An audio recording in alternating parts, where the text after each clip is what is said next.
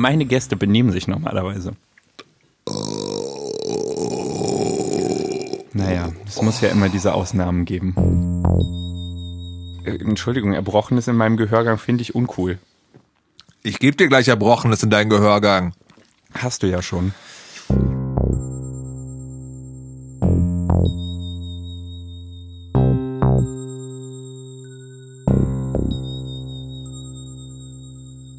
Hallo, herzlich willkommen zu Megamagisch Folge 12, wenn ich mich nicht irre. Und dieses Mal bin ich zu Gast bei Markus Richter.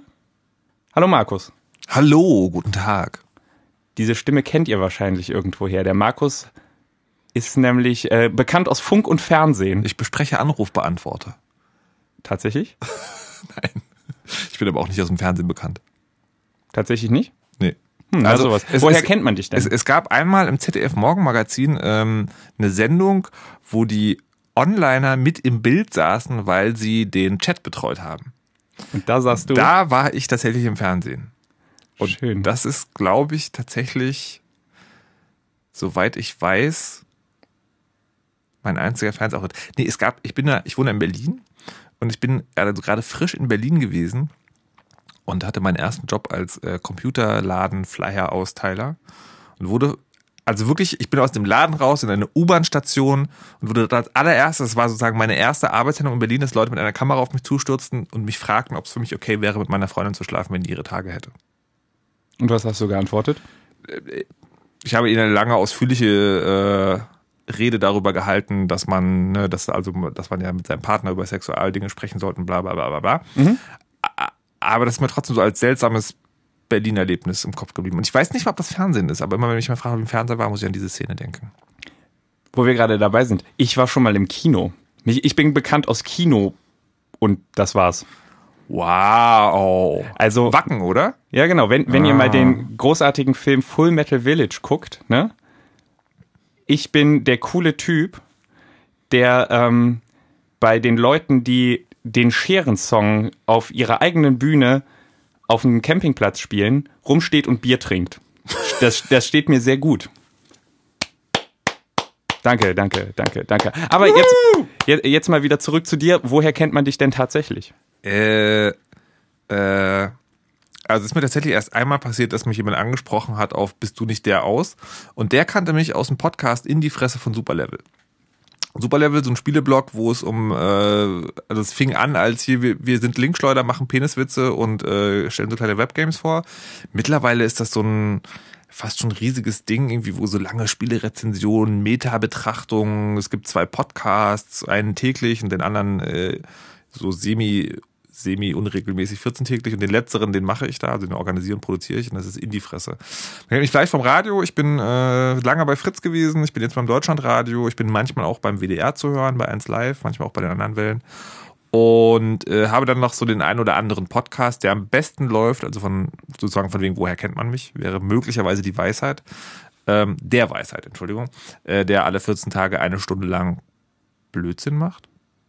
Das ist so ein Laber-Podcast. Der einzige Laber-Podcast, den ich tatsächlich regelmäßig höre. Ich möchte das auch sagen, wenn, also wenn, falls es jemals so eine, so eine Luxus-Edition DVD gibt, äh, möchte ich das als, als so ein Zitat. Die haben auch den Umschlag auf den Schutzhüllen immer diese Zitate, ne? so New York Times. Dieser Podcast ist großartig, Berliner Zeitung. Niemand sollte sich das anhören müssen. Dann Arne, der einzige Pod Laber-Podcast, den ich noch höre. Ja. Also ich finde es so ein super, wie heißt das? Ähm, ähm, wie heißt denn das, wenn, wenn Stars, Stars, wenn, wenn Stars Werbung machen? Also nicht, nicht Direktwerbung, sondern sozusagen, wenn die sagen, hey, ich finde das gut. Ähm, okay, weil Stars Nee. die Werbung machen, hätte ich jetzt TV gesagt. Nee, aber nicht, nicht confidential. Wie heißt denn das? Oh, Mann! Ich bin nicht so ganz. Ein, ein, nein, ich weiß es nicht. Egal. Ähm, Endorse? Endorse? Nee. Ich weiß es auch nicht. Egal. dann, dann lassen wir das einfach. Ähm, ihr, ihr schreibt es doch in die Kommentare. Commitment? Nee, auch nicht. Endorsement? Jedenfalls hast du ja ähm, bei Ja. diesem Radio Ja. auch ähm, damals so eine Call-in-Sendung gemacht zu Roll, also da konnte man irgendwie Rollenspiel, das musst du uns gleich ein bisschen genauer erklären, weil dieses, Äh. dieses Dings ist unser allgemeines Thema, aber vorher wollte ich mich noch ein bisschen, ähm, wollte ich von dir noch ein bisschen über dich hören, nämlich Rollenspiel und Markus Richter. Aha. Gibt es eine gemeinsame Vergangenheit? Aha. Erzähl doch mal. Sie begannen wie viele gemeinsame Vergangenheiten von Rollenspielern in Deutschland mit dem schwarzen Auge. Es begab sich in den späten, nee, in den frühen, späten, frühen?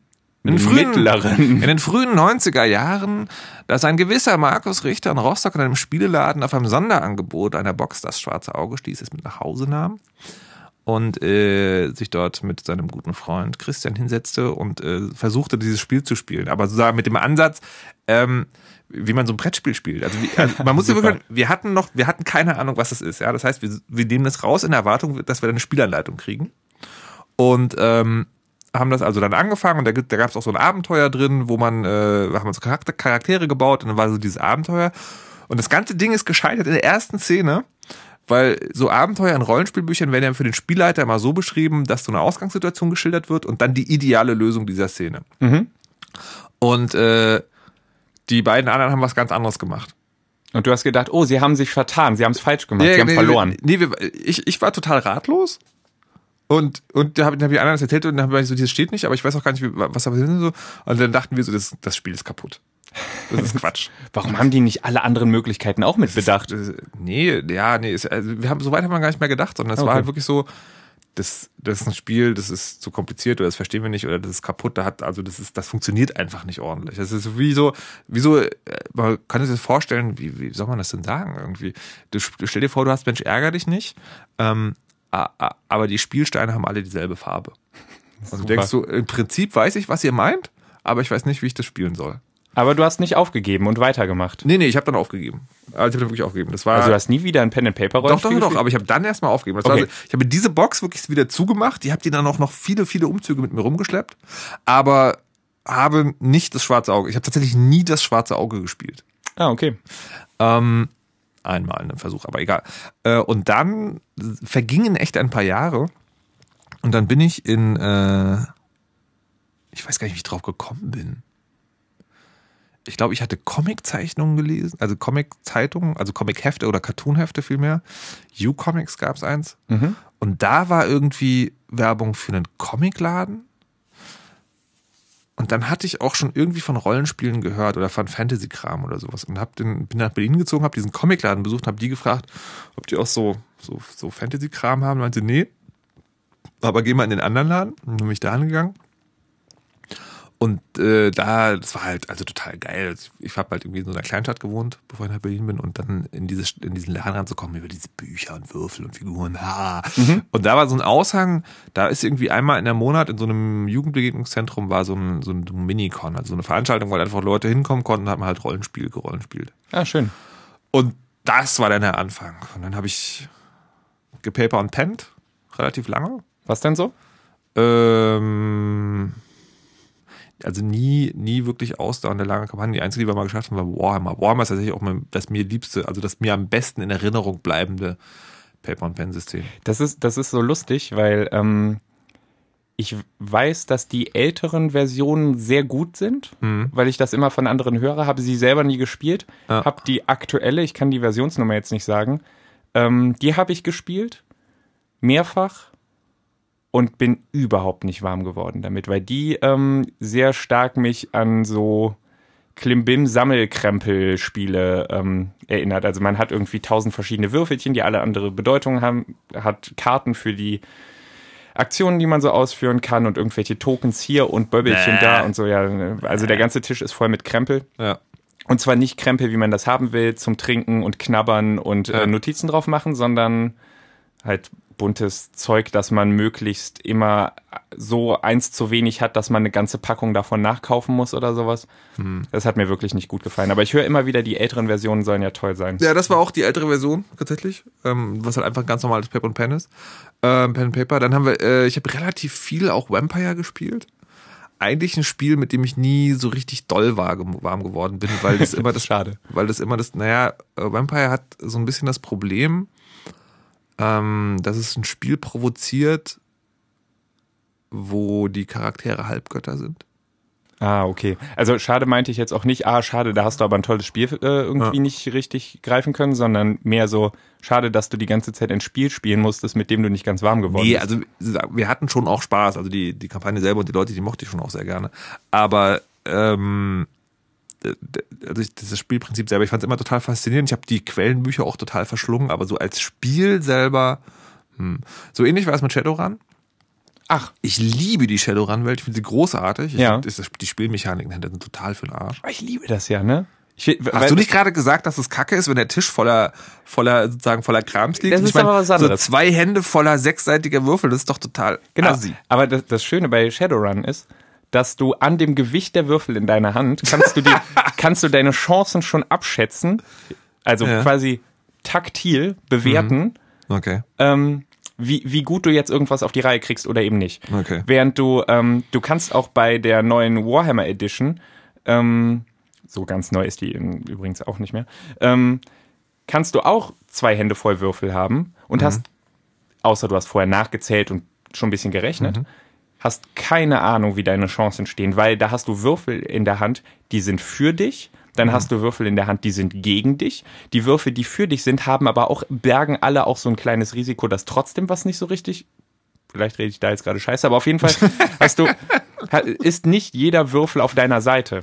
Ja. Während du, wenn du, wenn du bei, ähm, bei äh, Shadowrun irgendwie eine Fähigkeit relativ hoch hast und schmeißt da noch ordentlich Edge-Punkte mit rein und sonst was und hast dann da deine 15 Würfel in der Hand, dann weißt du, 15 Würfel, alle auf meiner Seite. Wenn ich die jetzt fallen lasse, vernichte ich meinen Gegner.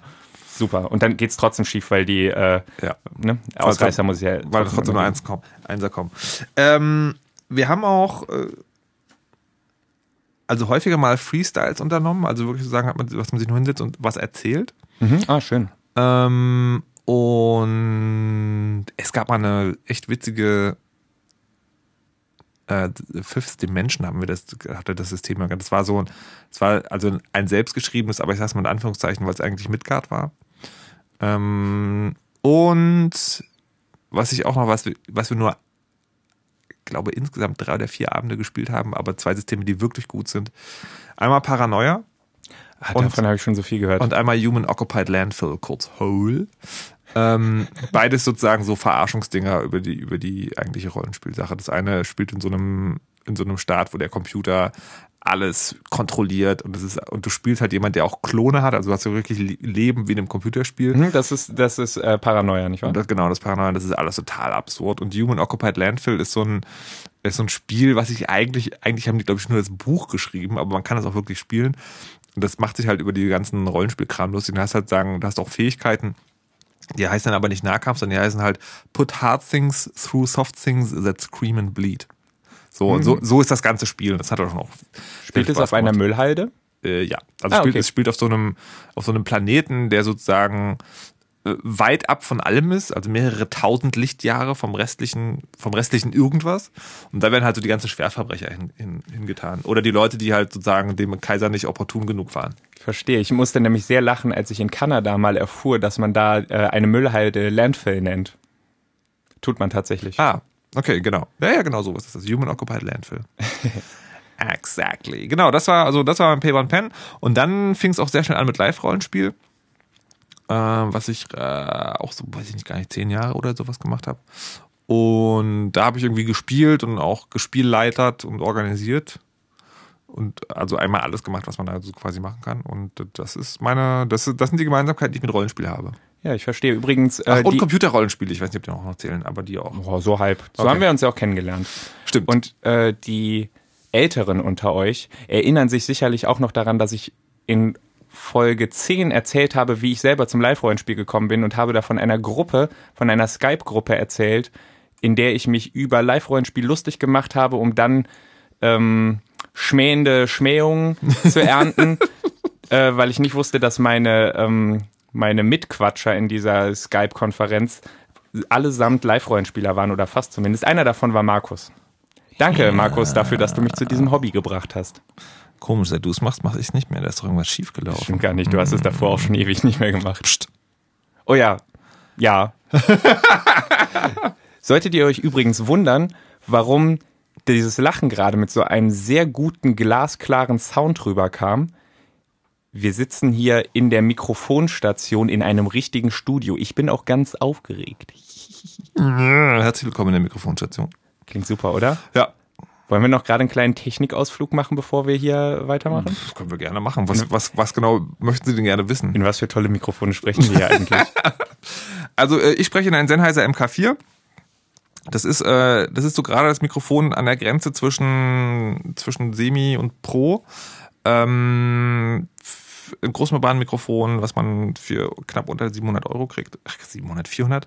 Ähm, und das geht in einen VIP. Das ist so ein VIP. VIP ist so eine Mischung aus Vorverstärker, Equalizer und Kompressor. Also quasi alles, was man hinter so einem Mikrofon immer drin, drin äh, hinterhängen will. Und das ist so ein Ding, das ist Radiotechnik. Das gibt's manchmal relativ billig auf Ebay. Also mit relativ billig meine ich so um die 200 Euro, was für die Qualität, die diese Audiotechnik hat, also wirklich wenig ist. Okay. Und das geht dann noch in Kram, den ich selber nicht kenne, weil die Mikrofonstation ist ein Studio, die sich ein Kollege von mir eingerichtet hat, mit dem ich viel zusammenarbeite, auch beim Radiorollenspiel. Und der hat quasi einen, einen Raum in einem alten, äh, in einem alten BVG, das hier in Berlin die öffentlichen Verkehrsbetriebe, äh, Gebäude sind vollgestopft mit Audiotechnik. Und ich bin da sozusagen mit, äh, mit Benutzer, ein Teilhaber kann man eigentlich gar nicht sagen. Du sprichst in ein, das ist wirklich Goldstaub, in ein U87 in einem Neumann U87. Das sind so, das sind so, das sind so Mikrofone, die beim Radio benutzt werden. Das Teil gibt's so ab zweieinhalbtausend Euro aufwärts. Cool. Und ähm, das, hört sich, das hört sich alleine gar nicht so gut an. Also weil das U87, was das gut kann, ist sozusagen ein, ein Sound möglichst neutral aufnehmen. Und klingt aber, wenn man es an einem, an einem einfachen Vorverstärker macht, klingt es auch sehr flach. Halt sehr sauber, aber auch sehr flach. Aber dahinter ist ein Channel One. Das ah, ist, ist ein, Channel One. das ist ein Röhrenverstärker, also ein Verstärker, der noch eine Röhre mitbringt und Ach, auch einen? Kompressor mit eingebaut Sowas. Genau. benutzt man auch beim Sprache aufnehmen? Ich kenne das natürlich nur vom Gitarre spielen. Also, dass, dass, deine, was? dass deine Stimme jetzt quasi so gut und auch ein bisschen warm klingt, kommt aus der Röhre. Schön. Ich, will, ich bin wie meine Gitarre äh, Röhrenverstärkt. Genau. Das macht mich ein bisschen an, muss ich sagen. Genau. Das ist so, das, das sind die Mikrofone. Die Und was kostet dieser Goldstaub? Na, wie gesagt, es geht ab zweieinhalbtausend Euro los. Alter. Also, ähm, also den Verstärker weiß ich nicht, das, das, der Verstärker ist auch so was, was man sich besser auf Ebay kaufen kann, meinte Basti, dem das ganze, der ganze Kram hier gehört. Ähm, ich glaube, der hat 400 oder sowas. Ähm, aber das Ding ist aber natürlich, also bei Neumann, Neumann ist so eine Firma wie, wie so Bentley. Ja, also die machen nicht nur Autos, sondern die machen nur hochwertige Autos.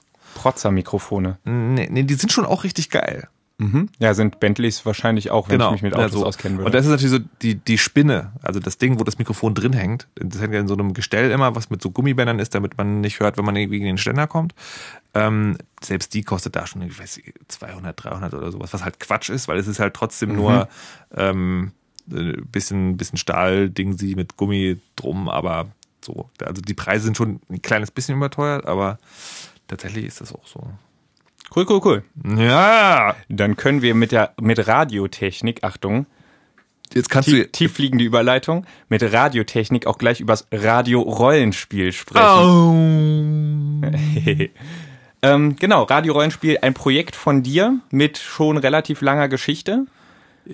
Oder? Ja, also ich möchte jetzt gleich am Anfang sagen, ich bin der Einzige, der von Anfang bis jetzt dabei ist, aber das ist nicht ein Projekt nur von mir. Okay, also das, du hast es nicht initiiert, aber Doch, oder ja, das auch. Also wir Okay. können das gleich noch genau klären, aber sagen, das Radiorollenspiel ist kein Projekt, sagen, das ist nicht so wie beim Künstler, dass man das auch im Zweifel alleine machen kann. Das funktioniert nur mit vielen Leuten. Mhm. Okay, verstehe.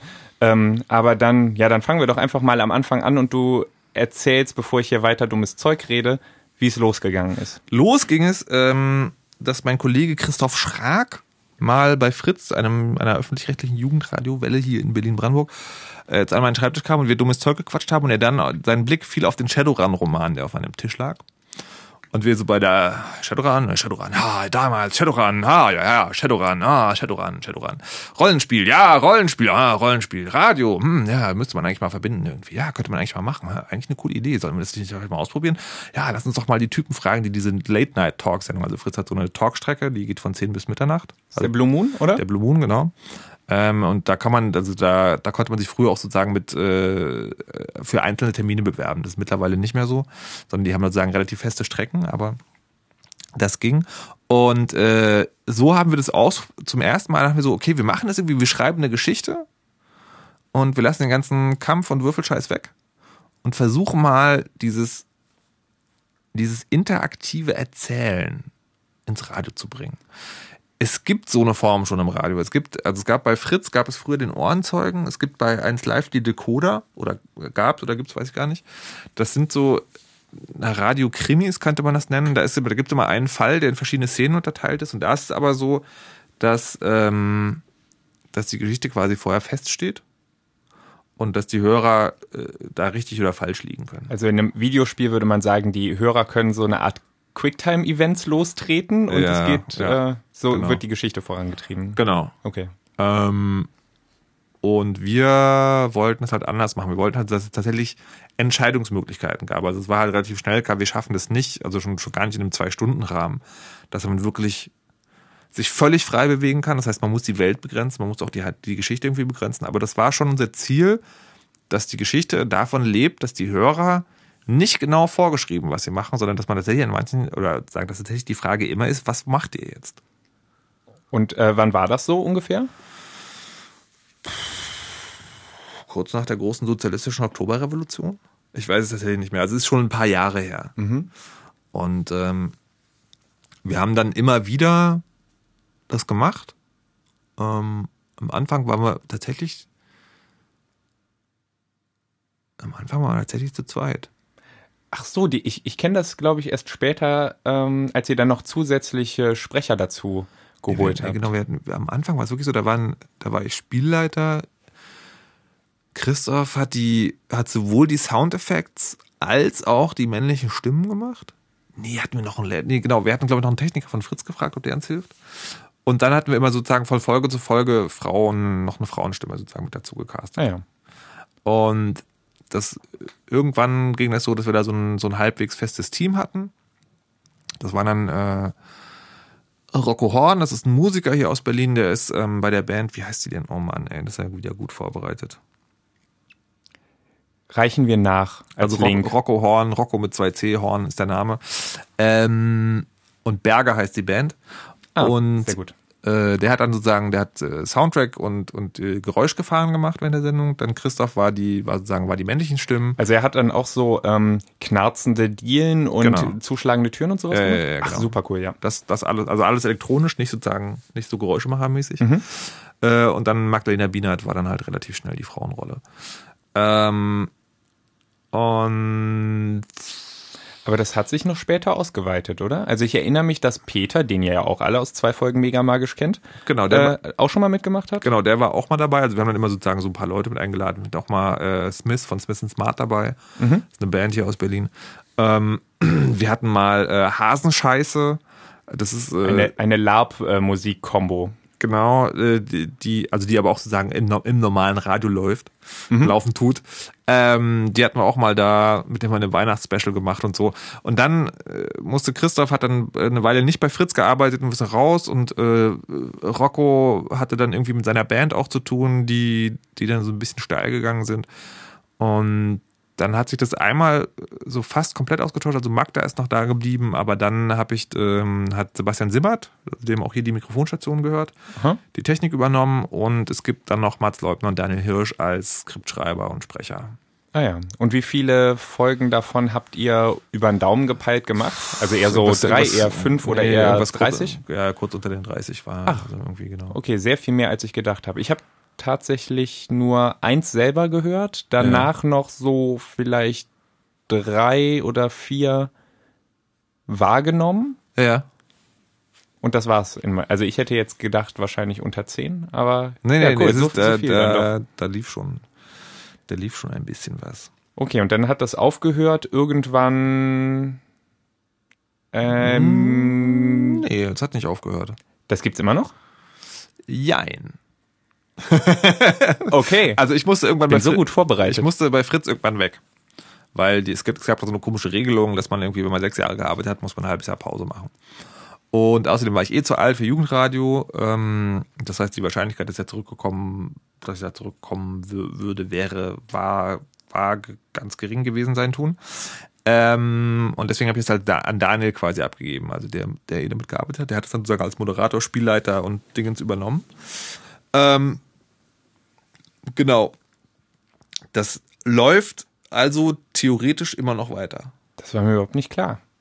Ja. Ja, sehr gut. Aber ich habe natürlich dann irgendwann gedacht, so jetzt bist du nicht mehr bei Fritz. Dieses, und dieses Format, das war bei auch sehr lustig. Also das ist so, dass die ähm, der Blue Moon bei Fritz wird so bezahlt, da kriegt entweder ein Moderator ein, ein großes Honorar oder zwei Moderatoren ein, sozusagen zwei kleinere, also die für normale für normale Menschen immer noch total viel Geld sind. Das ist sozusagen.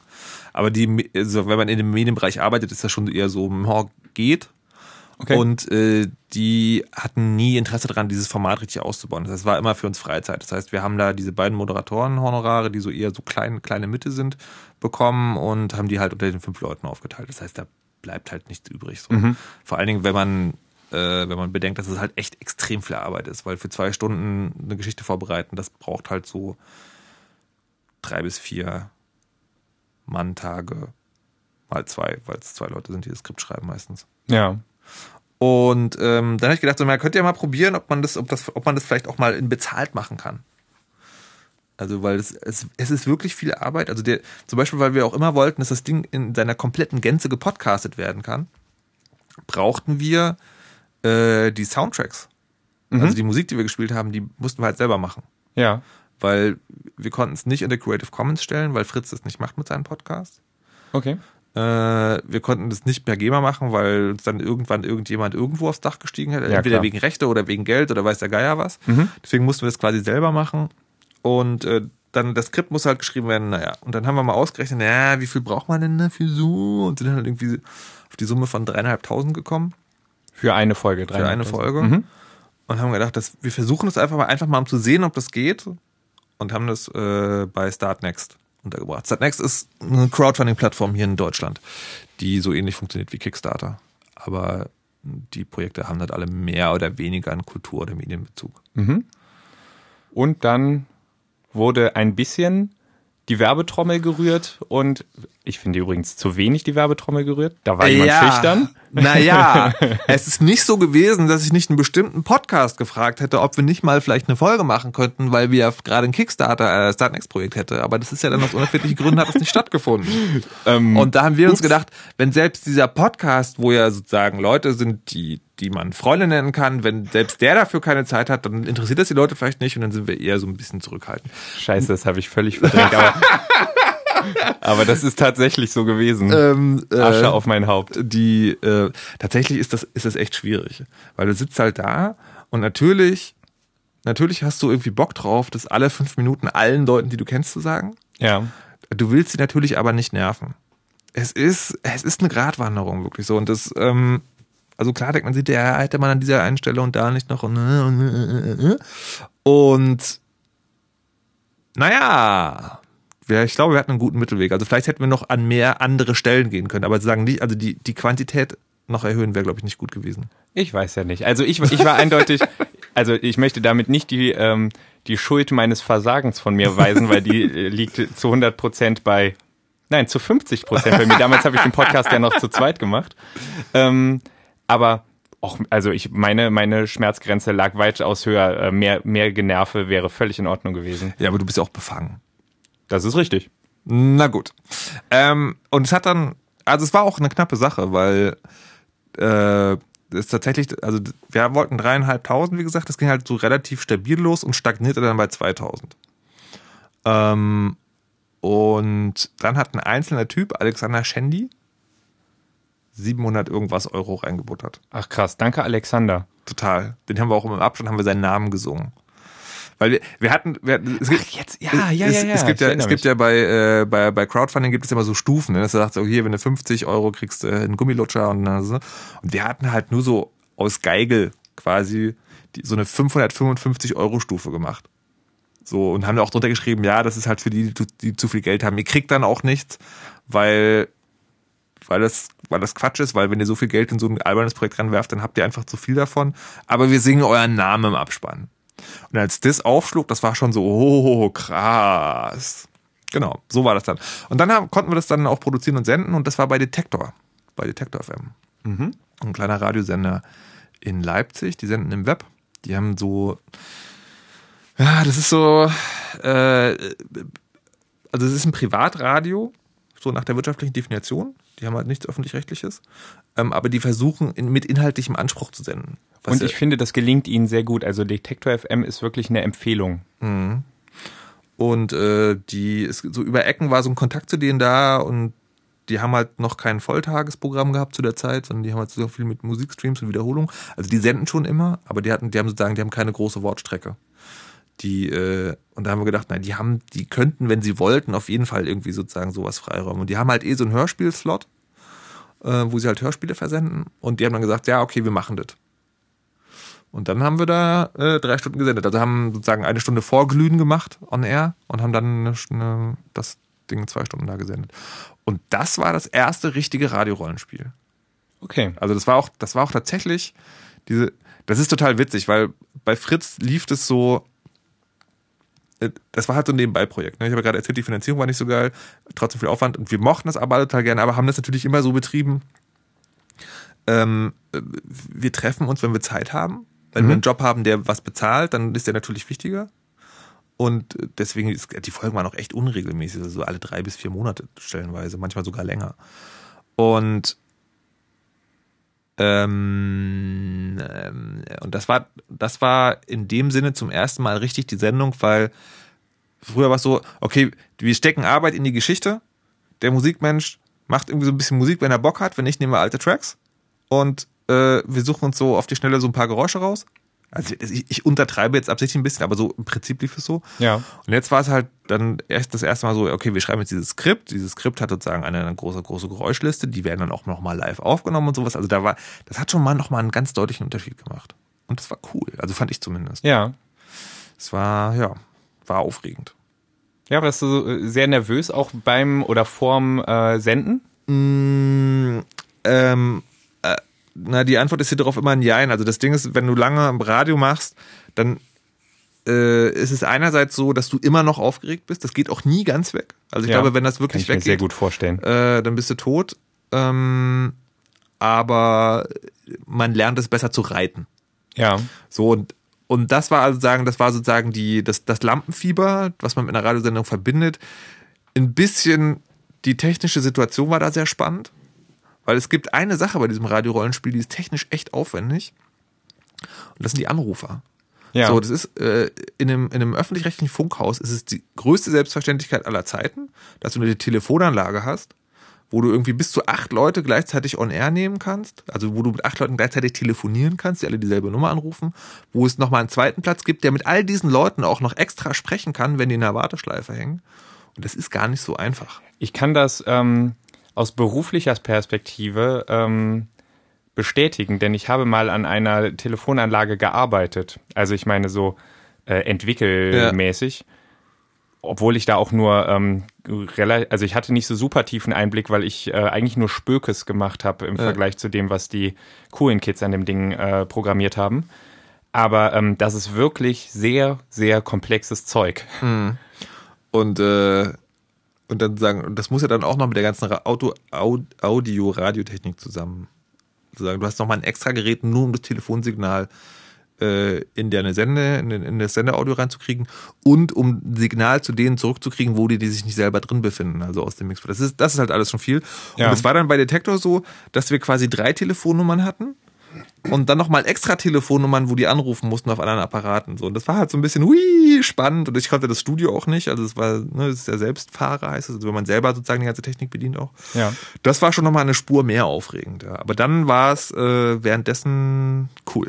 Also und kamen da die Geräusche auch vom Band oder hattet ihr einen richtigen nee, Menschen, ist, der da. Das ist also, nicht möglich, wahrscheinlich vom Kla Platz her auch. Wir ne? haben immer einen richtigen Menschen. Ja, gut. Also, ne, das sagen, ja. äh, das ist halt der Basti. Und ähm, aber auch da, also da war es zum ersten Mal, wir haben Geräusche dafür produziert. Also ah, der, okay. der saß halt wirklich hier und hat halt sozusagen Geräusche aufgenommen. Daher kam auch meine Frage, weil ich irgendwie im Kopf hatte, dass ähm, die Geräusche nicht aus irgendeiner Bibliothek kamen. Genau, also zum Teil schon, aber halt zum Teil auch nicht. Es gab, und es gab halt, es gibt ein Video, da kann man auf der Start Next Seite immer noch gucken, wie er einen Soundtrack bastelt. Also da hat er, hat er einen Soundtrack gebastelt, der ist nur aus Sounds, die er vorher aufgenommen hat. Ja, ja. Also irgendwie Holzstock gegen Metallding sie und das dann irgendwie verzerrt und verwobelt und ganz krass. okay, aber ihr hattet dann nur Geld für eine einzige, Genau. für ein einziges Radiorollenspiel. Genau. Aber das Ende der Geschichte ist trotzdem noch nicht erreicht. Das Ende der Geschichte ist noch nicht erreicht, weil jetzt gibt es Phase 2 des Radiorollenspiels. Und zwar, ähm, das ist auch so eine von den witzigen Begebenheiten. Was viele Leute nicht wissen, oder die haben es gehört, man kennt es wahrscheinlich am ehesten aus dem Kino. Manche Filme enden ja mit, äh, äh, dieser Film wurde gefördert vom Fernsehfonds Nordrhein-Westfalen oder weiß der Geier was. Und ähm, das gibt es tatsächlich nicht nur für Filme, sondern auch für andere Medienprojekte. Und es gibt hier in Berlin, Brandenburg das MABB, das ist die Medienanstalt Berlin-Brandenburg. Und die hat wiederum das MIZ gegründet, das Medieninnovationszentrum. Und die wiederum schreiben Förderungen aus für Leute, die schon journalistisch gestanden sind. Also die schreiben das auch für junge Leute aus, die sich ausprobieren wollen, aber auch sozusagen für Leute, die schon Profis sind, sagen wir mal. Ja. Und äh, da kann man sich bewerben. Und ich weiß das aber nur, weil mich ein Bekannter gefragt hat, ob ich mich, ob ich mit ihm mal über sein Projekt sprechen könnte. Der hat eine Bewer- Bewerbung abgegeben, wo es um ein bestimmtes Projekt geht, was noch keinen Rundfunkbezug hatte. So. Ja. Und für die Medienanstalt ist es aber wichtig, dass Rundfunkbezug da ist. Das heißt, er wollte sozusagen in sein, da ging es irgendwie so um Alternative Reality Game und Storytelling und ein bisschen Stadtführung und bla bla bla. Und der hat dich gefragt, ob du eine Idee hast, wie man das verknüpfen kann? Oder Genau, ja, genau. Ah, Der, ja. der, hatte, der hatte sein Projekt da vorgestellt und dann haben die gesagt, naja, also im Prinzip ja, aber wir bräuchten einen Rundfunkbezug. Und ähm, dann, weil ich halt vom Radio bin und er es wusste, haben wir uns halt getroffen. Und wir haben uns lange hin und her geredet und haben aber festgestellt, so richtig will mir da auch nichts einfallen. Aber also du hast ihn dann ausgestochen. Du hast gesagt, nee, nee, es ist völlig unmöglich, das zu machen. ähm, geh mal lieber weg. äh, äh, Und hast dich dann zurückgelehnt Also, und deine man- Hände gerieben, die Katze gestreichelt und gesagt, hahaha, wenn man- heute Fördergelder, morgen. äh, genau, wenn man ganz böse wäre, dann könnte man das möglicherweise so hindrehen. Tatsächlich ist es so, es gab 45 Bewerbungen oder 46, glaube ich, von denen dann irgendwie im Endeffekt sechs oder sowas, sechs oder acht gefördert wurden. Ah ja. Und wir haben uns dann einfach auch darauf beworben. Und tatsächlich war die Bewerbungsfrist für diese Förderung auch schon vorbei. Eigentlich. Stimmt, ja, ja. Es ist so, äh, Stress. genau, das war so, äh, ich wusste von dem, dann hieß es so auf der Webseite, ja, bis 4. Juni könnte das, also ich, vielleicht denke ich mir das Datum gerade aus, aber so, nehmen wir das einfach mal.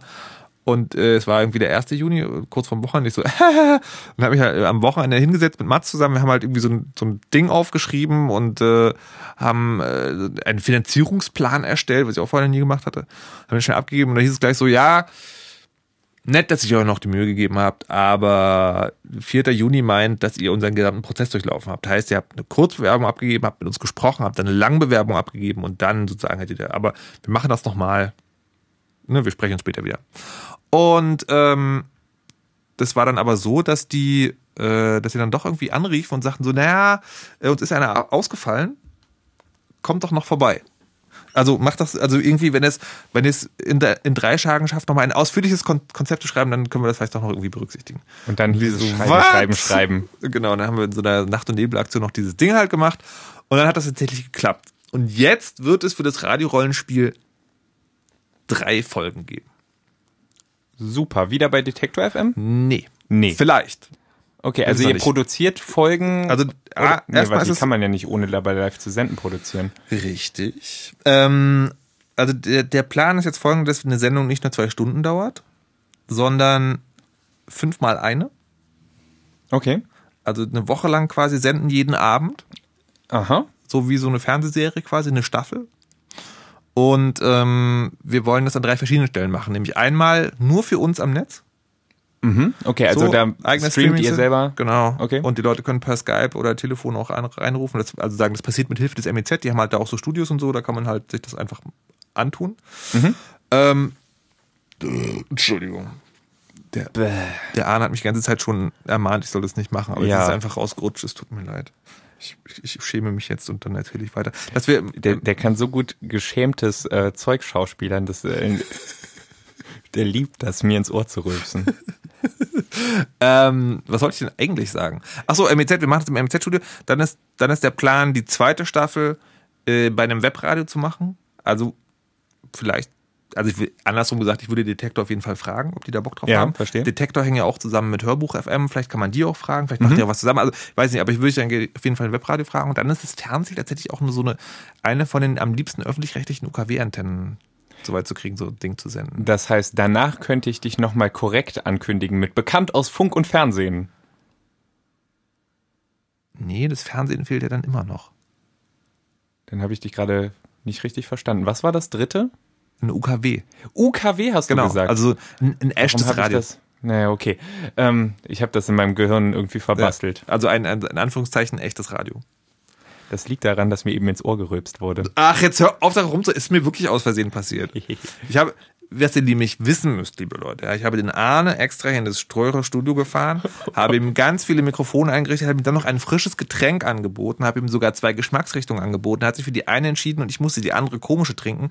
Irgendwas mit, Entschuldigung, ich guck mal kurz auf die Flasche. Granatapfel. Granatapfel und Dattel. Und das ist mir jetzt gerade aufgestoßen. Ja, Ja gut, da habe ich Verständnis für. Weil ich mich einfach nur für den Arne aufgeopfert habe. So sieht's nämlich aus. Zumindest habe ich Verständnis dafür, dass einem Granatapfel mit Dattellimo aufstößt. Ja. Würde es mir auch. Also sie, sie ist nicht unlecker, aber ich glaube, man sollte sie wirklich kühlen. Ja. das ist richtig. Es geht übrigens schamloser Werbeblock. Los geht es am 18. November um 20 Uhr und alle weiteren Informationen auf radiorollenspiel.de. Das ist aber bald. Ja, ich hoffe, der Podcast kommt vorher raus. Ja, wird Nicht er. wie letztes Mal. Wird er. Das freut mich. Bin auch gemein, oder? Das macht man nicht, böser Markus. Nein, nein, ist schon ganz richtig. Pfui. So, gut. Ähm, dann wissen wir jetzt so ungefähr, wie das, wie, wie es sich bisher zugetragen hat und was Ja. wir erwarten können. Aber was mich trotzdem interessiert, sind so ein paar schmutzige Details aus dem Radiorollenspiel Alltag. Und zwar sagtest du gerade, ähm, Alltag, ne?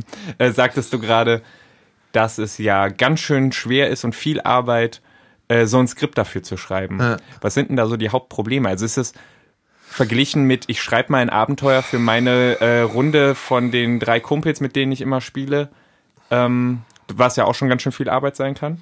Ähm, Naja, die, also die, der Unterschied dafür, wenn du, wenn du für deine Kumpels schreibst, ist, dass du, wenn du für deine Kumpels schreibst, schreibst du in einem bestimmten Setting. Du schreibst auch für bestimmte Leute. Ähm, es gilt natürlich auch da der Vorsatz, die Spieler machen es immer anders, als man denkt. Aber du, du hast eher sozusagen eine grobe Idee davon, wie die reagieren werden. Das wissen wir im Radio tatsächlich nicht. Weil da Ja. sind halt, da, da sind ja das drei Leute gleichzeitig on air, die sich gegenseitig nicht kennen die die Geschichte nicht kennen, die uns auch nicht kennen. Also es gibt, es gibt auch Stammhörer mittlerweile, aber sozusagen im Grunde genommen sind das jedes Mal neue Leute. Ähm, so, das ist das eine. Das andere ist, wenn du, wenn du Meister mit, wenn du mit Freunden meisterst, ist es häufig so, dass du auch ein Gefühl dafür haben kannst, wie schwer du die Rätsel machst. ja. Du weißt auch, dass du die Leute im Zweifel vor die Wand rennen lassen kannst. Also Mhm. eine, Rollenspielgruppe kann es sich auch verdienen, dass man als, als Abenteuerschreiber sagt, so, die haben jetzt die letzten Male so viel auf die Kacke gehauen. Ich baue jetzt so ein Ding, wo mit großer Wahrscheinlichkeit, oder je nachdem, wie hart man es haben will, halt jemand von denen drauf geht. Oder meinetwegen auch alle. Das kann man halt Ja. mal machen. Das ist im Radio-Rollenspiel schwierig, weil der Punkt ist, ähm, du musst halt diese zwei Stunden irgendwie vollkriegen oder diese eine Stunde in diesem Fall. Das heißt, du kannst, du kannst halt an keinem, an, an keinem Teil sagen, äh, ja gut, das war's, ihr seid tot. Ja. Das wird ein bisschen gerettet durch, dass man so eine Art Computerspielmechanik hat und sagen kann, wenn ein Hörer, also ein Spieler total verkackt, dann fliegt er raus und der nächste kommt ran. Aber trotzdem muss die Geschichte noch irgendwie auch am Start bleiben. Ja. Weil ansonsten hart bist du ja schon bei den, äh, bei Ja. den Ja, Radiorollenspielen. das, das muss man tatsächlich dann auch sein, weil die, ähm, wir können vielleicht nachher nochmal darüber sprechen, den Unterschied zwischen Skript und was dann tatsächlich passiert. ja, sehr gerne. Ähm, beim Schreiben ist es dann auch noch schwierig, dass du ja auch diese, du hast halt eine Zeitvorgabe. Mhm. Du kannst also, wenn du, wenn du mit deinen Freunden so einen, so einen typischen Rollenspielabend hast, du weiß nicht, man trifft sich um acht, fängt an zu spielen. Wenn das halb elf zu Ende ist, sind alle total zufrieden. Wenn das halb zwölf zu Ende ist, dann sind auch alle total zufrieden. Wenn das bis eins dauert, dann haben manche vielleicht gesagt, na, vielleicht könnten wir irgendwie doch bald zum Schluss kommen oder Ja. so. Ähm, äh, und selbst wenn es so bis zehn dauert, meine Güte, ist es halt so, dann setzt man sich halt noch ein bisschen hin oder verteilt Erfahrungspunkte und äh, denkt sich noch irgendwelche lustigen Geschichten aus. Beim Radiorollenspiel hast du halt, also bis jetzt waren es halt immer genau zwei Stunden Ja. Und zwei Stunden sind wirklich wenig. oder viel. Das ist also wenn das ist halt das ist halt der wichtige Punkt. Wenn du äh, wenn du zwei Stunden hast und du hast nichts, also du weißt gar nicht, was du da machen sollst, dann ist es echt viel Zeit. Okay. Also ja. stell, stell dir vor, sozusagen, du stehst auf einer großen Bühne unten sitzen 500 Leute, die dich erwartungsvoll anschauen und du weißt, in den nächsten zwei Stunden kommst du nicht von der Bühne runter, es passiert aber auch nichts, es sei denn, du machst irgendwas. Ich würde mir wahrscheinlich instant in die Hose pinkeln.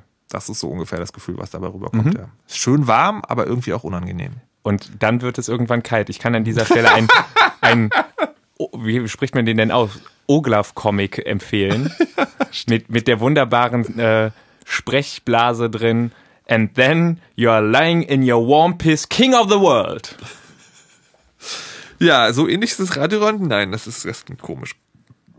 Ähm, Da gibt's einen Link drauf, natürlich, auch in den Shownotes. und dann musst du die Rätsel auch so gestalten, dass sie einfach, aber nicht zu einfach sind.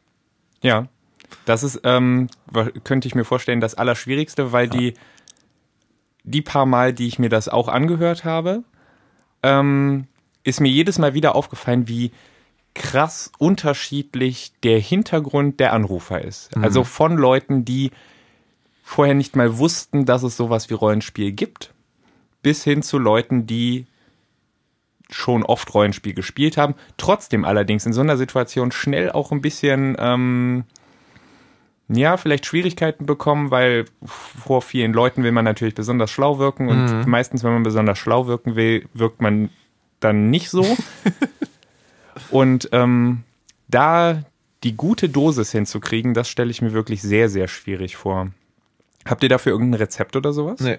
Nö. Okay, also ihr Das ist- probiert einfach und hofft. Das ist wirklich so, dass wir da sitzen und irgend- irgendwas ausdenken und dann sagt der eine, das ist viel zu schwer. Andere sagt, nein, wir wollen es aber drin haben oder umgedreht. Also tatsächlich sind so Script-Sessions auch echt aufreibend. Also sie können auch aufreibend sein. Wir haben, ähm, es gibt auch oft so ein, so ein Ding, da hatten wir jetzt letztens gerade wieder einer, da hat halt einer sozusagen eine Szene im Kopf oder, oder ein spielerisches Element, was er einfach total geil findet und baut dann irgendwas drumherum oder äh, oder man man hat so ein, man oder man hat so einen Charakter entwickelt und findet der ist der ist halt total großartig und will den unbedingt haben und dann funktioniert es aber irgendwie nicht. Ah, scheiße, ja, ja, so Situationen kenne ich auch ganz Ja, gut. Genau, das ist ja das ist äh, das ist schon Arbeit auch. Also es macht derbe viel Spaß, aber es ist tatsächlich auch Arbeit. Das ist auch eine Sache, die man dann irgendwann mal lernt.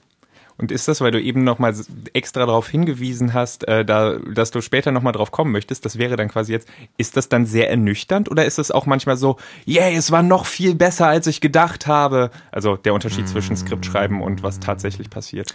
Na, ähm, äh, da ist der witzige Unterschied wirklich, ob du die Ideen vom Skript äh, sozusagen unterbringst oder ob du dir nochmal was ganz Neues ausdenken musst. Das ist halt auch so ein Punkt.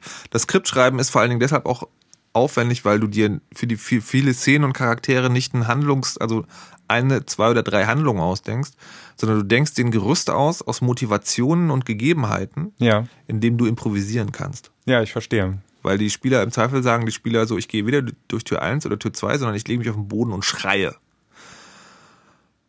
Ah, Und dann musst du halt irgendwas draus machen. So, und das ist halt einfacher, wenn du nicht nur die verschiedenen Handlungsstränge wie so ein Choose Your Own Adventure hast, sondern also beim, beim, beim Computerspiel ist es ja bei, den, bei Point-and-Click-Adventures. Das ist ja, warum ich die, warum ich diese Art eigentlich gar nicht mag, ist zu sagen, wenn du da nicht das Richtige klickst, geht's halt einfach nicht weiter. Ja. Beim Rollenspiel kannst du dann grinden gehen. ähm, aber beim Radiorollenspiel geht's halt einfach dann nicht weiter. Und das geht aber nicht, weil das ist halt Radio. Es muss immer weitergehen. Ja. Genau, das ist ein Punkt. Und dann, was dann live passiert, ist sozusagen, ist immer die Frage, was machst du aus dieser Improvisation?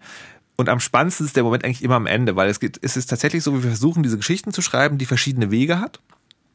Und dann die verschiedenen Wege führen aber sozusagen auf ein Finale, das dann auf verschiedene Arten und Weisen ausgehen kann. Ich glaube, am allerersten kann man sich das bei Ma mit Mass Effect 3 vergleichen. Das ist ja auch so ein riesiges Spiel und zum Schluss gibt es aber nur drei Enden. Aber es gibt zumindest drei Enden, oder? Ge genau, es gibt Ja. diese drei Enden sozusagen. Es gibt, es gibt immer ein gutes und ein schlechtes Ende. Also es gibt immer sozusagen das maximal perfekt gelöste und es gibt das maximal alles versaut Ende. Es gibt noch so, so Abstufungen dazwischen meistens. Ähm, sowas wie, äh, keine Ahnung, Prinzessin tot, aber Drache auch. Okay. Ähm, und manchmal passieren aber noch Dinge, wo man so denkt, also was tatsächlich schon ein, zwei Mal passiert ist, ist, dass sie, dass die Spieler so hart versagt haben, dass wir es noch schlimmer machen mussten als unser schlimmstes Ende. Was auch, Das wäre bei unserer Gruppe übrigens passiert. was, äh, was auch manchmal ist, ist, dass man, dass sie sozusagen, dass sie einen wesentlichen Teil der Geschichte total gut machen und die, das, was wir als eigentliche Lösung angesehen haben, auch meistern, aber sozusagen also jetzt, um es mal ein Beispiel zu sagen, einen Nebencharakter auf eine Art und Weise misshandelt haben, dass man das irgendwie noch unterbringen muss. Ja. Und wir hatten das zum Beispiel, ich weiß nicht, ob ich mir noch nicht mehr korrekt, ich weiß nicht mehr, ob ich mich ganz korrekt erinnere, aber wir hatten mal ein Spiel, da geht's war so mit Zombie-Apokalypse. Und dann hatten die quasi das eigentliche Rätsel gelöst, hatten aber an einer entscheidenden Stelle vergessen, einfach, ich glaube, es war wirklich so einfach doof, die Tür zuzumachen. Mhm. Das heißt, die waren dann in dieser sicheren Basis mit allem, was dazugehört, hatten auch irgendwie die Maschine des Dr. Evil ausgeschaltet, aber hatten halt vergessen, das Tor zuzumachen und deswegen war halt doch alles voller Zombies. Hm. Und damit rechnet man vorher natürlich nicht.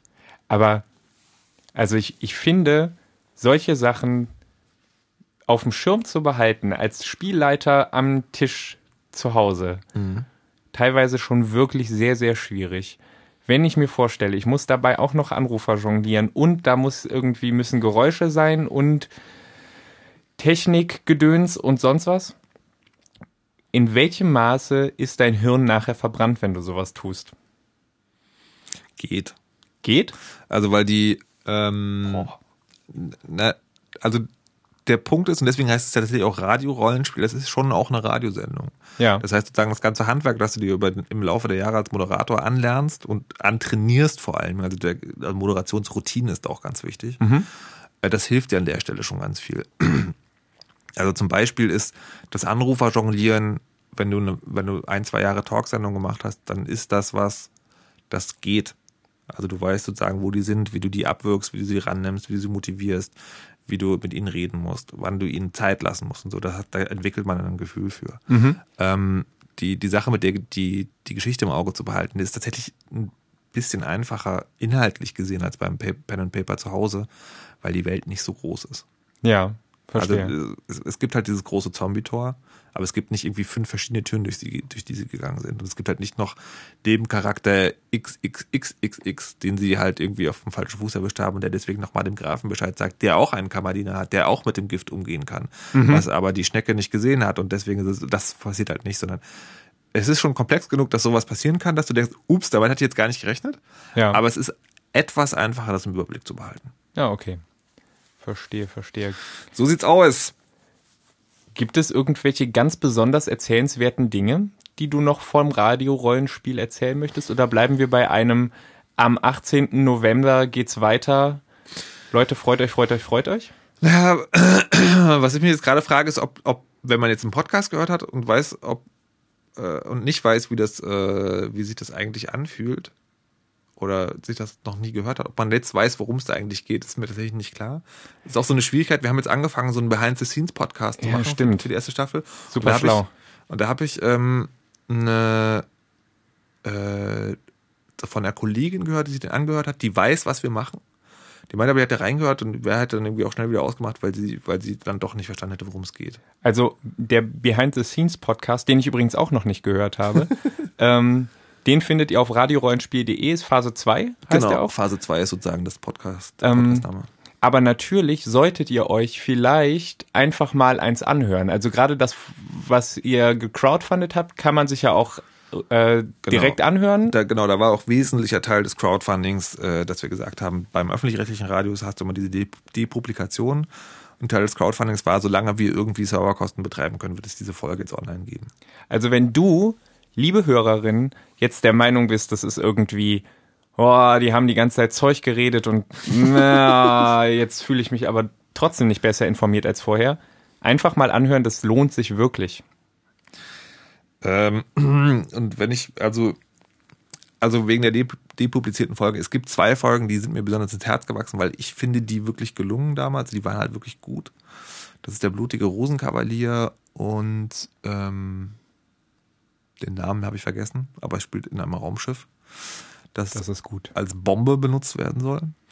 Ähm, und die sind zwar depubliziert, aber es gibt möglicherweise Leute, die jemanden kennen, die einen Hund haben, der manchmal von jemand ausgeführt wird, der einen Freund hat, der weiß, wo man die im Internet findet. Unter Umständen. Ich werde versuchen, das in Erfahrung zu bringen. Gut. Fragt Arne, wenn ihr es genau wissen wollt. Ja, fragt mich. Ja, ja, 18. November, habe ich, hab ich schon 18. November gesagt? Genau, da geht's nämlich weiter. Und wahrscheinlich, es gibt auch einen Twitter-Account, Das oder? wird irre. Äh, RSP-Radio heißt der, weil Ja. Radio-Rollenspiel ist genau ein Buchstabe zu lang. Das, das Witzige ist, ich frage mich ungefähr, ich sitze so alle halben Jahre sitze ich vor dem Twitter-Account und denke so, ja, RSP-Radio, man weiß schon, worum es gehen soll und so, aber aber Radiorollenspiel, ich meine, klar, ist ein bisschen lang, aber wäre doch eigentlich ein geiler Name. Und klicke dann auf diesen Namen ändern Feld und stelle dann fest, ah, Radiorollenspiel. Hm, na gut. RSP Radio. Aber da wird es dann nähere Informationen dazu geben und auf der Website natürlich, ähm, wo ihr das am 18. November hören und mitmachen könnt. Jawohl. Weil es lebt ja von den Spielern. Ihr könnt auch, wenn ihr mitmachen wollt, könnt ihr einfach ein mitmachen at radiorollenspiel.de schreiben. ja, macht das, macht das. Und dann brauchen wir eure Telefonnummer und einen Skype-Namen und dann kriegen wir es irgendwie hin. Es wird awesome. Ja. Es wird irre. Habe ich schon hab- gesagt, dass es irre wird? Ich, ich bewundere übrigens alle Leute, die da anrufen. Ich habe ähm, jedes Mal, wenn ich das gehört habe oder wenn ich wusste, es stinde, spin, findet wieder Ja. statt, findet wieder statt, habe ich gedacht, eigentlich müsstest du ja auch mal anrufen. Aber dann fiel mir wieder diese Sache ein, die ich gerade schon mal genannt habe, dass wenn viele Leute zuhören, möchte man besonders schlau wirken und wenn man besonders schlau wirken will, wirkt man meistens besonders dämlich. Das, aber das, das ist übrigens ähm, natürlich ein Problem, mit dem man kämpft. Das Problem ist zweifach. Einerseits ist das Ding relativ hochwertig produziert. Also ohne uns jetzt selbst loben zu wollen, aber das klingt, schon, das klingt schon geil. Ja. Ähm, und das löst anscheinend, ähm, das ist, halt- das ist ein allgemeines Problem, das ich vom Talkradio kenne, wenn du, im, wenn du in einer Radiosendung zu viel Alarm machst, also wenn da zu viel passiert sozusagen, dann wirkt das so, also ich muss ja nicht mehr mitmachen. Das schreckt, so, also nicht, das schreckt nicht ab, aber es wirkt so, als ob man nicht mehr vonnöten ist. Falsch. Liebe Hörer, Hörerinnen, Spieler, Spielerinnen, Mitmacherinnen und Mitmacher. Ohne Hörer geht es nicht. So, das ist, muss man wirklich immer dazu sagen. Und das andere ist, weil du es auch meintest, ich bin, dass ich relativ hart sei, ähm, das bin ich aus folgendem Grund, wenn ich sozusagen beurteile, wie gut eine Situation jetzt äh, abgefeiert wurde. Ähm, da kann man natürlich gnädig sein, aber was dann passieren würde, ist, dass jedes Radiorollenspiel gut aufgeht. Das, das war auch tatsächlich nicht so gemeint. Nee, ich, äh, ja, ich, aber man ja. fragt sich das vielleicht. Also es gibt tatsächlich, vermute ich zumindest manche Momente, wo man sich fragt, na ja, er hätte doch jetzt Da mal so ein bisschen, Auge zudrücken können. So, und das, das Problem ist, wir müssen ja auch, wir haben ja immer diesen Anspruch der Interaktivität. Der kommt ja eigentlich nicht rum, weil wenn du das Radiorollenspiel hörst, dann hörst du eine Geschichte. Ja. Du hörst ja die Interaktivität nicht mehr. Das heißt, dass das schiefgehen kann, ist ein sehr wichtiges Element. Vielleicht habe ich das auch nur so stark empfunden, weil die, die ich gehört habe, sind schief gegangen. Das passiert auch nicht allzu selten. Ja, verstehe. So, und worauf ich noch hinaus will, bei den Hörern sagen, manche Hörer haben, haben Angst, dass man sich doof anstellt oder so. Und ich möchte, ich möchte die, die Angst davor eigentlich nehmen, sondern das so in, in, als Sportsgeist. Weißt du, das ist halt, im Prinzip ist das halt tatsächlich ein Spiel. Und ein Spiel kann man verlieren, das ist halt nicht schlimm. Ich finde beim Radiorollenspiel finde ich also ich meine, es ist natürlich geil, wenn zum Schluss irgendwie äh, Konfetti, alle Friede, Freude, Eierkuchen, die Alienrasse wurde gerettet, die Sonne scheint wieder, uh, ähm, aber was ich viel besser finde, ist, wenn es ein gutes, sozusagen, wenn das eine schöne Geschichte war, die da erzählt wurde.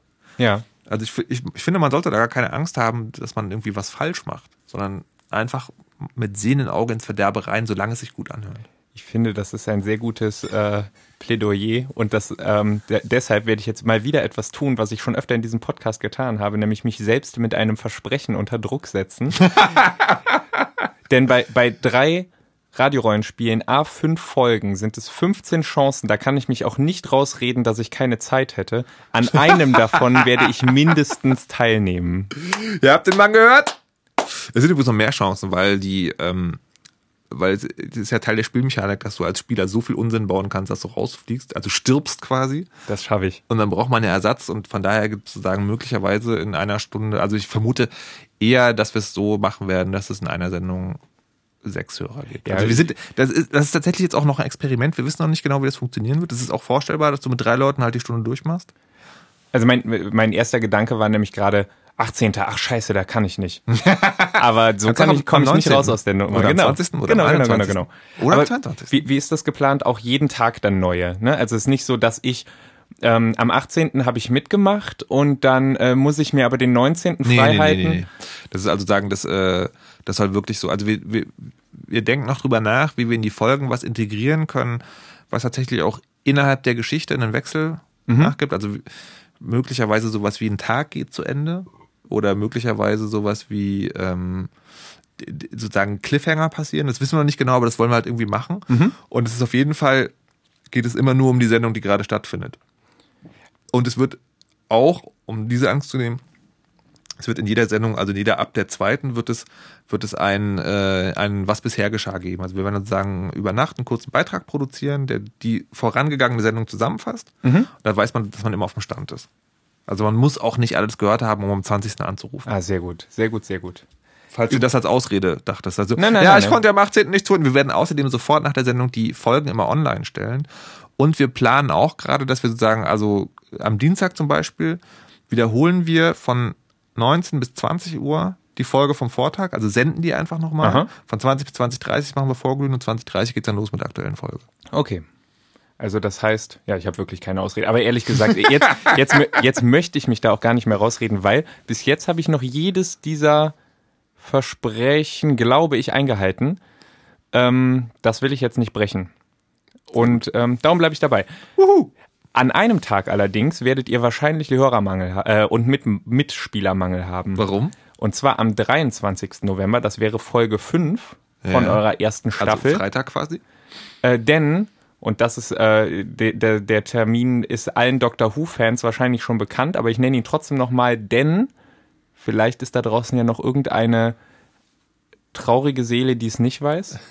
Am 23. November wird der Doktor 50 und dann gibt es ein großes Event, bei dem ich glaube in allen Cinemax-Kinos, vielleicht aber auch noch in anderen, bei anderen Ketten, da bin ich mir nicht ganz sicher, gibt es die äh, Jubiläumsfolge in 3D im Kino mit groß und toll und äh, ganz viel Bling Bling. Das solltet ihr nicht verpassen. Ich werde es verpassen, denn ich habe den äh, Termin von dem Termin zu spät erfahren und hatte da schon ein Konzertticket. Ich werde mir in der Zeit, in der ihr euch mit toller Science Fiction begeistern lasst, werde ich mir von Heaven Shall Burn das Hirn aus dem Schädel prügeln lassen. Das wird auch toll. Hirn wird Wenn ihr beides zusammen wollt, dann spielt ihr einfach beim Radiorollenspiel mit. Stimmt. Großartig. Ähm, jetzt machen wir einen klitzekleinen Bruch in dieser Folge, denn Werbung, Werbung, Werbung, Werbung. Ich habe vorher um Erlaubnis gefragt, ob ich ein bisschen Werbung machen darf. Ach, das meinte ich gar nicht, aber das hätte ich jetzt völlig vergessen. Genau, genau, mach Werbung. Markus, mach Werbung. Und zwar ein Kumpel von mir, ich podcast ja auch, äh, wie gesagt, der halt, dann gibt's einen Kumpel, Carlo, und der interessiert sich so für Science Fiction, deswegen, also es ist tatsächlich jetzt kontextsensitive Werbung.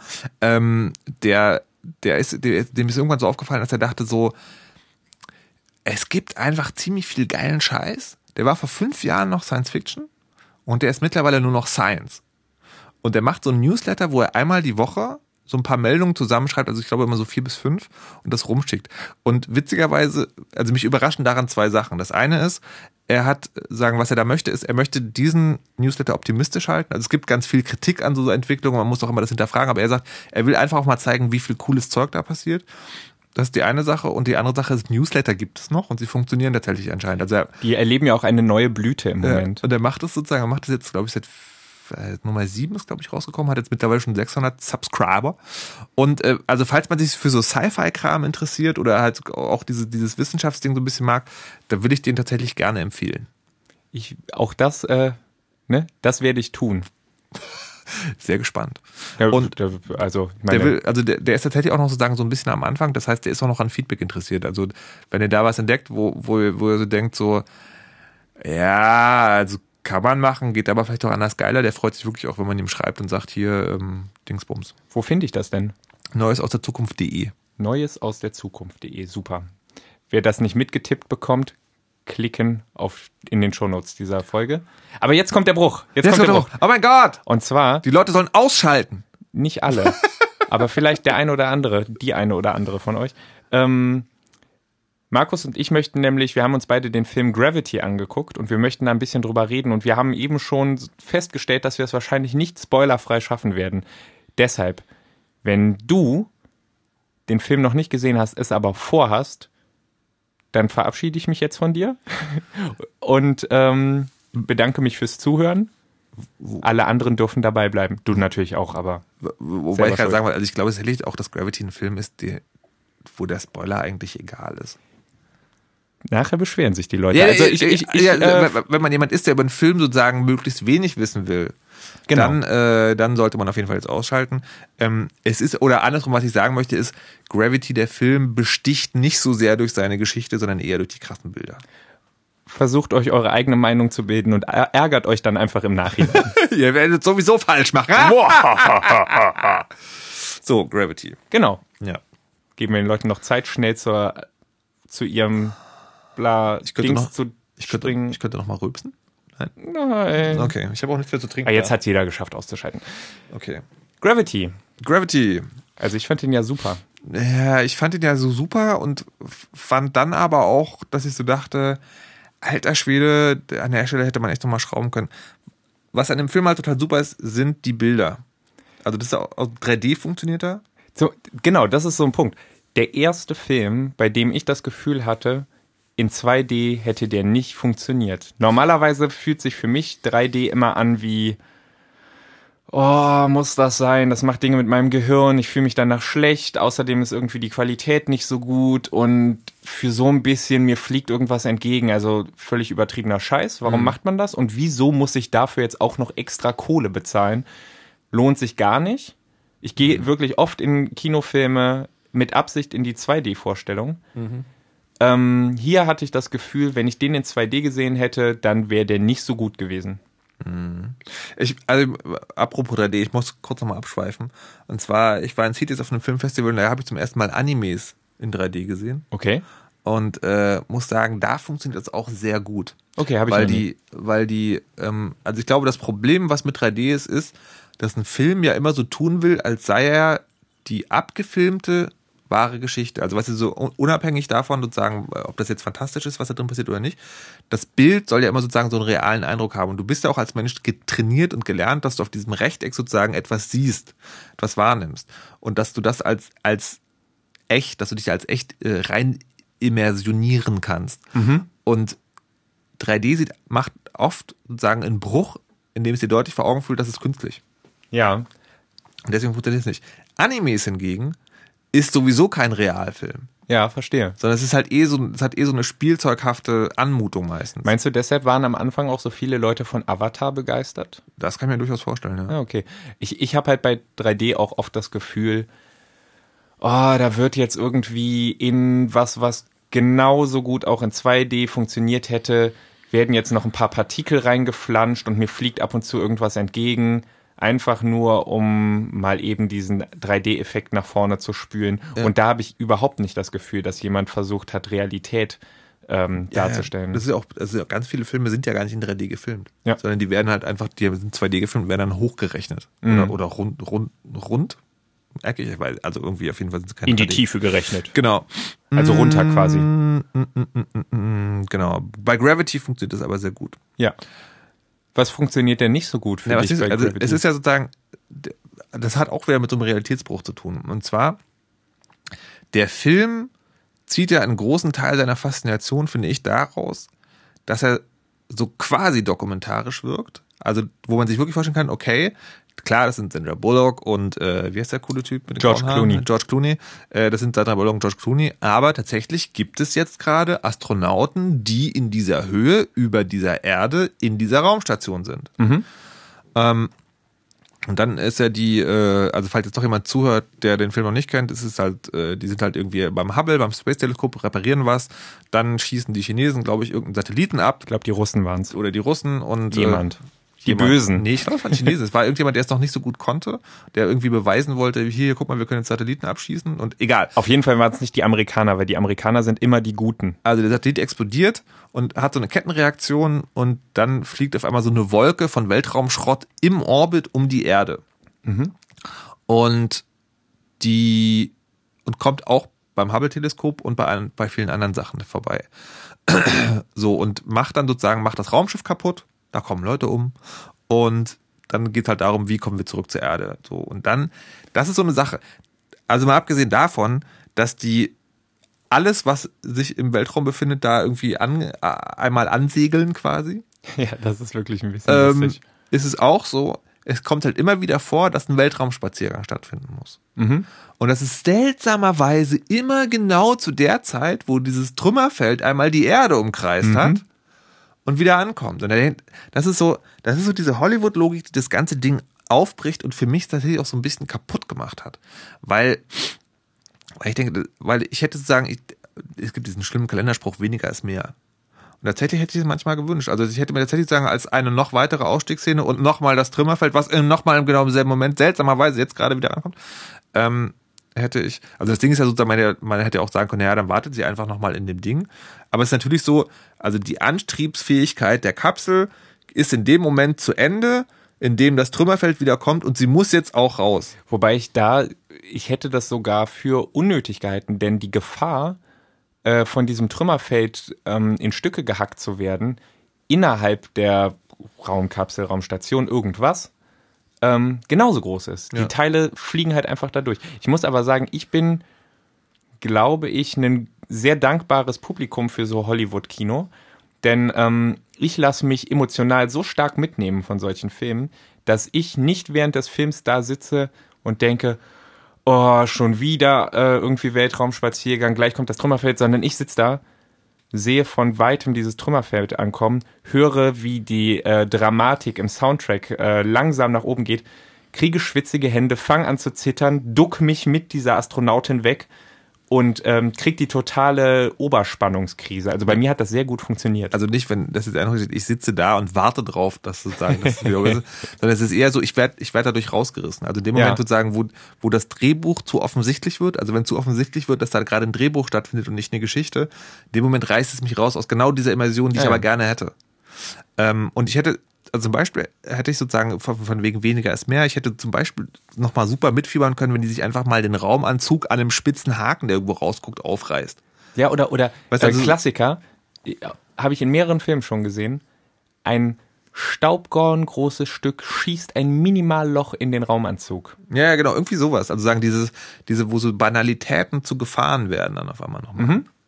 Stimmt. Das ist so. Sowas fehlt. Es Ja. gibt immer nur die Riesengefahr. Ja, genau. Und ähm, ja, das fand ich so ein bisschen schade. Und das endet dann halt auch zum Schluss, also bei der Schlussszene. Also das Witzige ist, es gibt ja diese eine Szene, jetzt kommt wirklich ein Spoiler, Leute. Also das ist das einzige Ding, wo man sagen könnte, das ich erzähle euch den Schluss. wenn er, wenn er, nee, der Schluss, nee, erzählen wir nachher, jetzt kommt das andere Ding, was wirklich Spoiler ist.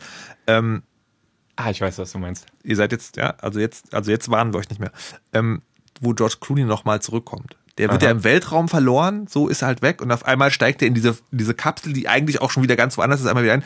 Und der Punkt ist, dass es schon so viel von diesen, das hätte so nicht passieren können, Momenten gab, dass ich dachte, das machen die jetzt nicht wirklich. Genau, das war Und- auch mein Gedanke. Und es hätte, es hätte mich aber nicht überrascht. Der Film war in diesem Moment schon in der Verfassung, wo ich dachte, mich hätte nicht gewundert, wenn das wirklich passiert. Wo, wobei es ist nicht, es ist nicht genau mein Gedanke, weil ich war eh gefangen von dieser, von diesem mitreißenden emotionalen Erlebnis für mich. Ja.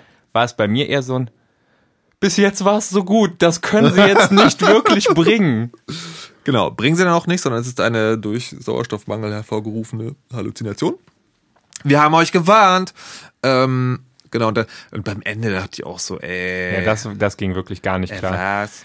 Aber ähm, was ich noch, wofür ich noch mal ganz besonders werben möchte, Ja. du hast es am Anfang auch eigentlich schon selber gesagt, sind die großartigen Bilder und ganz besonders endlose Kamerafahrten. Ja.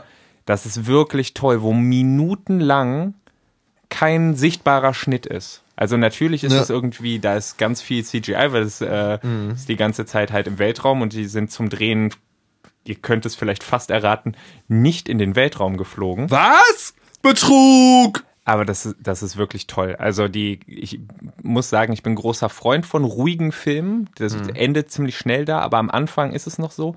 Ich mag das. Äh, ich bin großer Fan von ähm, 2001, Space Odyssey. Freak. Und ne, ist toll. Freak. Er ist ruhig und hat auch sehr lange Kamerafahrten. Freak.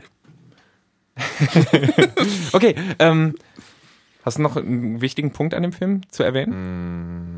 Das ist was, was man sich wirklich im Kino angucken muss. Ja, das muss man, Also, das kann man nicht zu Hause sehen. Für den unwahrscheinlichen Fall, dass jetzt noch jemand zuhört, Der ihn sehen gesehen möchte hat, oder den aber- immer noch sehen möchte. Genau. Ähm, also ich würde sagen, guckt, guckt euch den wirklich an. Und guckt ihn euch aber, wenn dann im Kino, am besten in sowas wie IMAX. Ja, das würde ich auch sagen. Genau. Okay, dann danke ich euch ganz, ganz herzlich fürs Zuhören und ähm, freue mich über Feedback und dem Markus danke ich auch ganz doll. Und natürlich der Mikrofonstation. Wuhu, Mikrofonstation! Tschö!